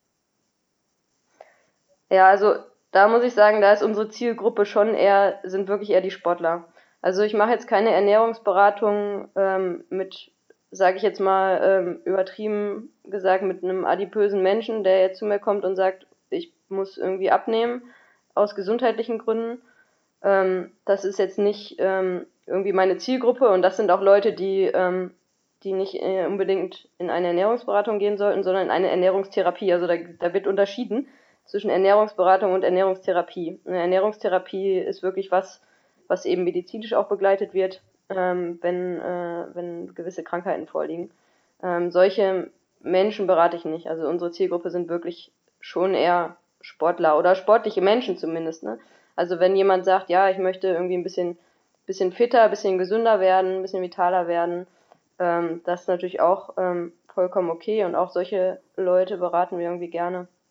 Aber jetzt Leute, die nichts mit Sport und Gesundheit äh, zu tun haben, die sind jetzt nicht. Äh, also für uns kann es auch immer nur beides geben. Also wir halten beide, glaube ich, nichts davon, nur eins von beiden zu machen. Also ja. ich sag mal, immer nur Sport machen und dafür jeden Abend bei McDonalds einfallen, das halte ich für genauso falsch und würde das den Leuten auch sagen wie wenn jemand zu uns kommen würde und würde sagen, ja, ich will jetzt 20 Kilo abnehmen, aber bitte ohne, dass ich die Couch verlasse. Natürlich geht das. Und natürlich, das geht genau, indem man das äh, stark reglementiert und sich da stark einmischt in die Lebensgewohnheiten. Aber die Frage ist ja, was ist das Ergebnis? Ist derjenige dann hinterher wirklich gesünder oder ist er nur dünner? Finde ich, find ich, find ich einen interessanten Ansatz, weil ähm, das ist halt eben so der Punkt, nur weil man vielleicht auf einmal augenscheinlich schlank ist, heißt das ja noch lange nicht, dass der Mensch fit, äh, gesund äh, geschweige, oder geschweige denn ausgeglichen ist. Genau, ja. Also es ist ja auch heutzutage, man sagt ja dazu Skinny Fat, glaube ich. Also es gibt ja diverse Models zum Beispiel, die ähm, sehr, sehr dünn sind, aber ähm, nicht unbedingt gesund dünn sind. Also die dann vielleicht trotzdem irgendwie einen Körperfettanteil von 25, 30 Prozent haben, aber eigentlich untergewichtig sind laut BMI. Ähm, das ist halt ähm, aus unserer Sicht äh, nicht die Art und Weise, ähm, wie, wie man mit dem Thema dann Ernährung oder Gesundheit generell umgehen sollte. Und wie Carsten schon gesagt hat, also für uns ist halt immer der ganzheitliche Ansatz extrem wichtig. Ähm, und das ist auch eben für uns als Trainer ähm, sehr, sehr wichtig, dass, dass es nicht nur um Laufen geht, es geht nicht nur um Ernährung, ähm, und es geht nicht nur um ähm, Kraft. Ähm, also das Zusammenspiel immer von Ausdauersport, ähm, einigermaßen gesunder Ernährung und, ähm, und entsprechendem Beweglichkeits- und ähm, Krafttraining ist für uns immer sehr, sehr wichtig, weil für uns eben immer im Vordergrund steht, okay, wir wollen die Leute so trainieren, dass sie langfristig den Sport machen können und dass sie den Sport eben ja, so lang wie möglich machen können, also auch noch im hohen Alter machen können. Das ist ähm, unser Grundsatz. ähm, für unsere Sportler wie auch für uns selber. Also es ist auch unser persönliches Ziel für unseren eigenen Sport, dass wir sagen, okay, wir machen zwar viel Sport und wir lieben den Sport, aber wir wollen da jetzt nicht so über die Stränge schlagen, dass wir uns irgendwann so kaputt trainieren, dass wir irgendwann halt den Sport gar nicht mehr machen können, sondern wir wollen auch noch in, im hohen Alter laufen ähm, oder äh, Kasten schwimmen und Radfahren. ähm, und das ist irgendwie so unsere Prämisse ähm, für uns und auch für unsere Sportler. Cool. Das heißt, wenn ich euch auch richtig verstehe, dann seid ihr, was eure Athleten oder eure, eure Klienten, sage ich es mal, angeht, ähm, habt ihr da Leute dabei, die einfach mehr oder weniger Sport machen, um sich fit zu halten oder Gesundheitssport, nenne ich es mal, bis hin zum ich will Marathon unter drei Stunden oder Ultramarathon laufen. Das genau. heißt, ihr habt schon ein also, ziemlich breites Leistungsspektrum, oder? Genau, ja. Also ähm, so ist es. Also ich glaube, momentan wirkt es bei uns vielleicht auch noch so ein bisschen so, als wenn wir nur, ähm, sag ich mal, eher ambitionierte Leute haben, die auch ähm, wirklich längere Distanzen laufen wollen. Aber nee, ähm, das ganz breite Spektrum ist wirklich der Fall. Also ob jetzt jemand sagt, okay, ich möchte ähm, irgendwie mit dem Laufen anfangen und möchte vielleicht nächstes Jahr mal bei einem 5-Kilometer-Lauf mitlaufen, ähm, ist genauso ähm, gut bei uns aufgehoben, wie halt jemand sagt, der wirklich sagt, okay, ich will jetzt den Marathon, keine Ahnung, unter drei Stunden laufen oder ich will Ultramarathon laufen ähm, oder sonst was. Also da ist wirklich, ähm, ja, wie du schon gesagt hast, also das, das breite Spektrum quasi, was äh, unsere Sportler da abdecken.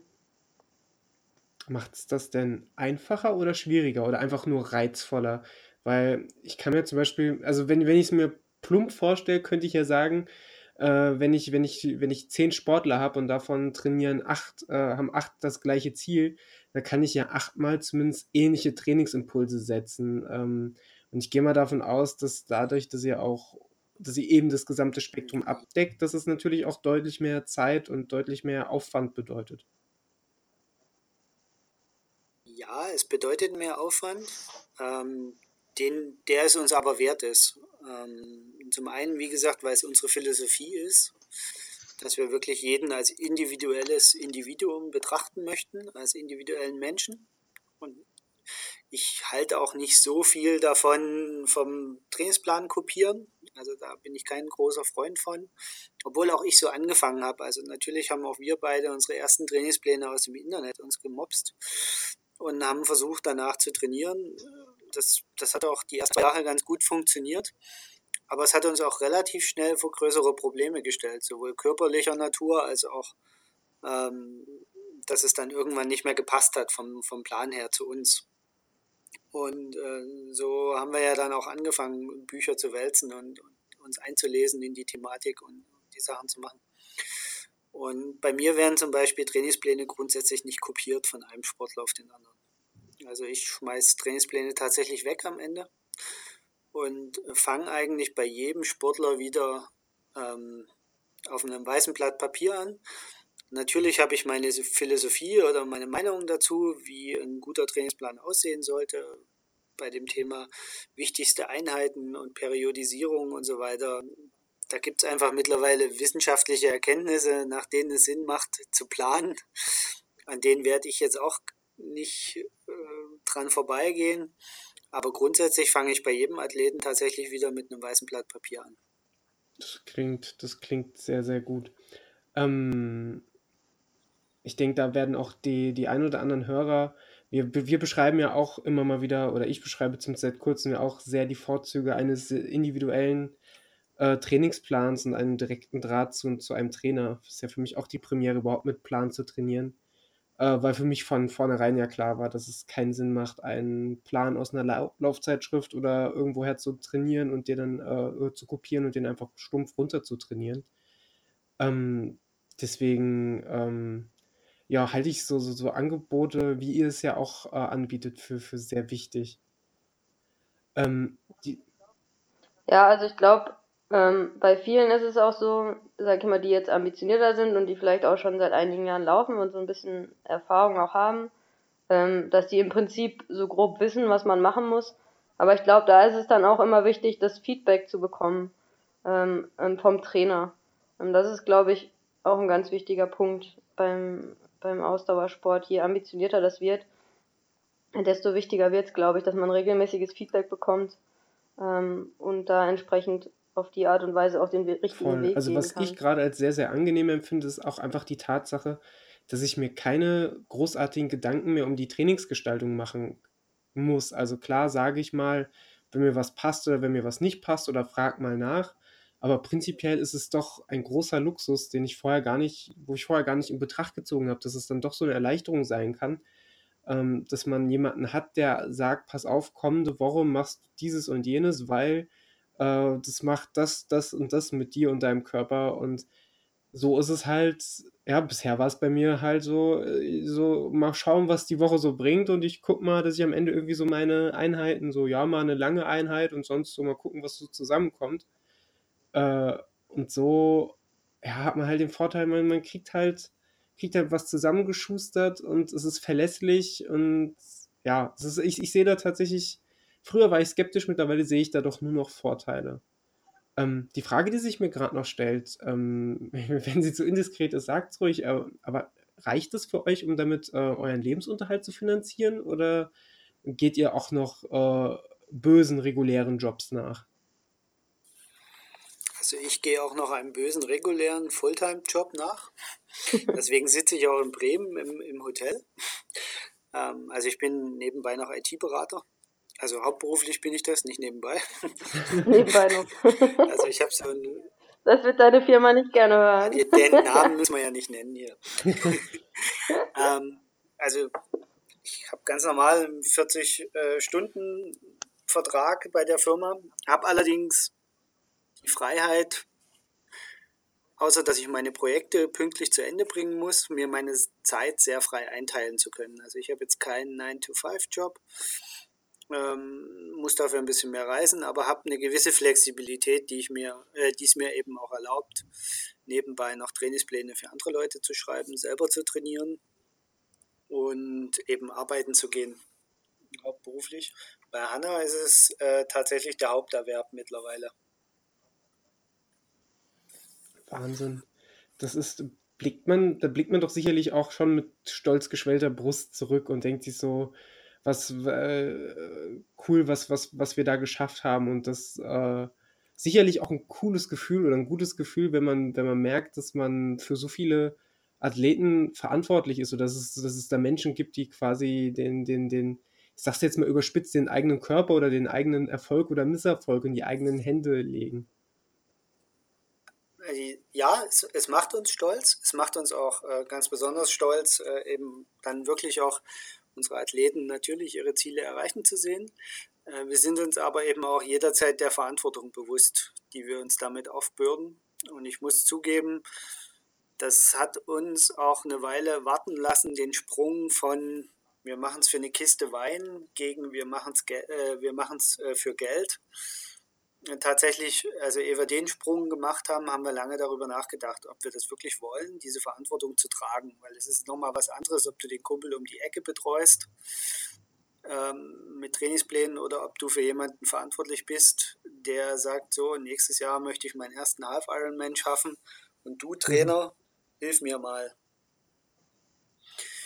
Ähm, also das, das haben wir uns tatsächlich äh, gut überlegt und bisher muss ich sagen, also ich kann jetzt nur für mich sprechen, Hanna muss das schon selber sagen, aber bisher haben wir den Schritt nee, keine Minute Fall. bereut.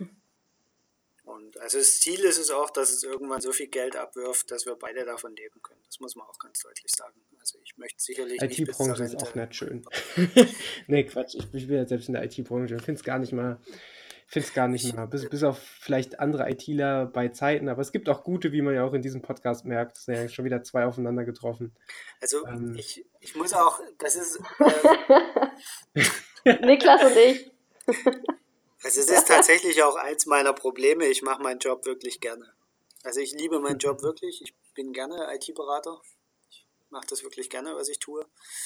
Ähm, das macht es auch nicht so einfach, es aufzugeben. Ähm, auf der anderen Seite ist es natürlich eine sehr angenehme Situation. Ich habe einen Job, der mir Spaß macht. Ich habe ein Hobby, was ich zum Teilzeitberuf machen kann. Und dieser Übergang wird sehr fließend irgendwann. Und ich empfinde es nie als Stress. Ich empfinde weder meinen Beruf als Stress noch mein Hobbyberuf äh, Trainer. Und das ist für mich einfach perfekt. Also ich könnte mir im Moment nichts Besseres vorstellen, außer besseres Wetter. Dann würde ich dann quasi gerade, weil ich glaube, wir nehmen auch schon einen Moment auf und ich finde tatsächlich, die Folge hat gerade die ideale Renne, äh, Rennlänge. Und dann möchte ich gerade eigentlich die, die, Gelegenheit nutzen. Und dann könnt ihr gerne jetzt diese Gelegenheit nutzen und die letzten Sekunden schamlos Werbung in eigener Sache machen, wo man euch findet, wie man euch erreicht, äh, wenn man, wenn man, wenn man, wenn man, wenn man euch vielleicht bezüglich eines eurer Pakete kontaktieren will. Ähm, und somit helfen wir euch vielleicht an dieser Stelle dazu, dass du irgendwann deinen Job aufgeben kannst. um das mal so positiv zu formulieren. Nein, äh, die letzten Sekunden dieses Podcasts gehören voll und ganz euch. Okay. Ja, also man findet uns eigentlich auf sämtlichen Social Media Kanälen, also auf Facebook, auf Twitter, auf Instagram. Ähm, Carsten, helfen mir mal, wo sind wir noch? Ähm, äh, ja, auf Google Plus und Pinterest. ja, genau, also die Kanäle, die vielleicht nicht egal. so beliebt sind. Entscheidend ist, dass man uns entscheidend ist, dass man uns überall unter genau. Ausdauercoaches Genau, findet. und auch, also immer unter ja, demselben. Auch auf unserer Website, also Ausdauer, ausdauer-coaches.de findet man uns. Da kann man eben auch ähm, die Angebote von uns einsehen. Man kann uns aber gerne auch ähm, anschreiben, ähm, egal über welchen Kanal. Ähm, ob über E-Mail, über unsere Website oder eben über unsere Social Media Kanäle. Ähm, ich weiß gar nicht, eine Telefonnummer haben wir, glaube ich, auch auf unserer Website stehen, wo man anrufen kann. Ähm, also wir gerne auch einfach mal melden und anfragen, wenn man ähm, sagt, okay, ich habe individuelle Wünsche, weil wie wir ja schon gesagt haben, ist uns eh sehr, sehr wichtig, dass äh, wir individuell auf unsere Sportler eingehen können. Von daher kann man auch gerne eben individuelle Anfragen bei uns stellen. Ähm, Jo, habe ich noch was vergessen? Ja, dass die Angebote, die im Moment auf unserer Webseite sind, der genau. Anfang sind. Also wirklich, wenn ihr äh, Fragen oder Wünsche habt, äh, einfach bei uns melden. Es wird auch im Januar noch um einiges Genau, ergänzt. also ich glaube, also noch im Dezember wollen wir unser Angebot auch nochmal erweitern. Also da lohnt sich demnächst auch ja. nochmal der Blick auf unsere Website. Wir werden das natürlich auch entsprechend auf den Social-Media-Kanälen kundtun. Ähm, genau, wir werden auch jetzt noch ähm, in der Weihnachtszeit kleine Gewinnspiele äh, anbieten auf unserer Website, was ja auch ganz interessant sein kann, wo man ein bisschen was gewinnen kann. Ja. Sonst noch was? Genau. Ansonsten freuen wir uns einfach über jegliche Art von genau. Austausch. Genau. Also, wie ich ja vorhin schon gesagt habe, was uns wichtig ist, ist auch ein Stück weit unser Wissen weiterzugeben und zu diskutieren. Also wenn ihr sagt, ja, ich habe da so eine Idee und wie seht ihr denn das? Schreibt uns einfach an, lasst uns irgendwie das wissen. Wir stellen uns jeder Diskussion und äh, wir haben da großes Interesse daran, äh, eine möglichst große Community zu erreichen. Genau, und ansonsten meldet euch auch bei uns, wenn ihr auf irgendwelchen Web äh, Wettkämpfen seid, wo wir vielleicht auch äh, laufen. Also da ähm, freuen wir uns ja auch immer, wenn die große Social Media ähm, Lauf-Community oder Triathlon-Community sich trifft, ähm, dass man, dass man da auch einfach sich trifft und mal quatscht. Ähm, also da freuen wir uns auch, wenn, wenn ihr euch fernab von jetzt, ob ihr von uns trainiert werden wollt oder nicht, aber einfach so auch einfach andere Sportler zu treffen im Real Life. Ähm, also immer so gerne cool. bei uns ähm, melden. Ich, mir bleibt es nur übrig, äh, zum Schluss zu sagen, es war uns ein, ein großes Fest. Äh, wir sind sehr dankbar, dass ihr euch die Zeit genommen habt. Ihr wart wirklich wunderbare und super angenehme Gäste. Äh, ich hoffe, euch hat es auch ein bisschen gefallen. Ja, war super. Hat großen Total. Spaß gemacht. Ja. Klasse. Ähm, vielen, vielen Dank, dass ihr euch die Zeit genommen habt. Wie gesagt, ähm, wünschen euch auf jeden Fall noch viel Erfolg. Äh, und ich, ja, was heißt wünschen? Ich gehe eigentlich fest davon aus, ähm, ihr wirkt so, als wisst ihr, was ihr tut ähm, und nehmt, das, nehmt die Gesundheit des Sportlers äh, nicht auf die leichte Schulter, was ich, was ich sehr, sehr schön finde. Ähm, hat, ja, es war im Großen und Ganzen, mir fehlen auch die Worte offensichtlich. ähm, euer Google Plus Profil haue ich in die Show Notes, den Rest wird man ja dann finden.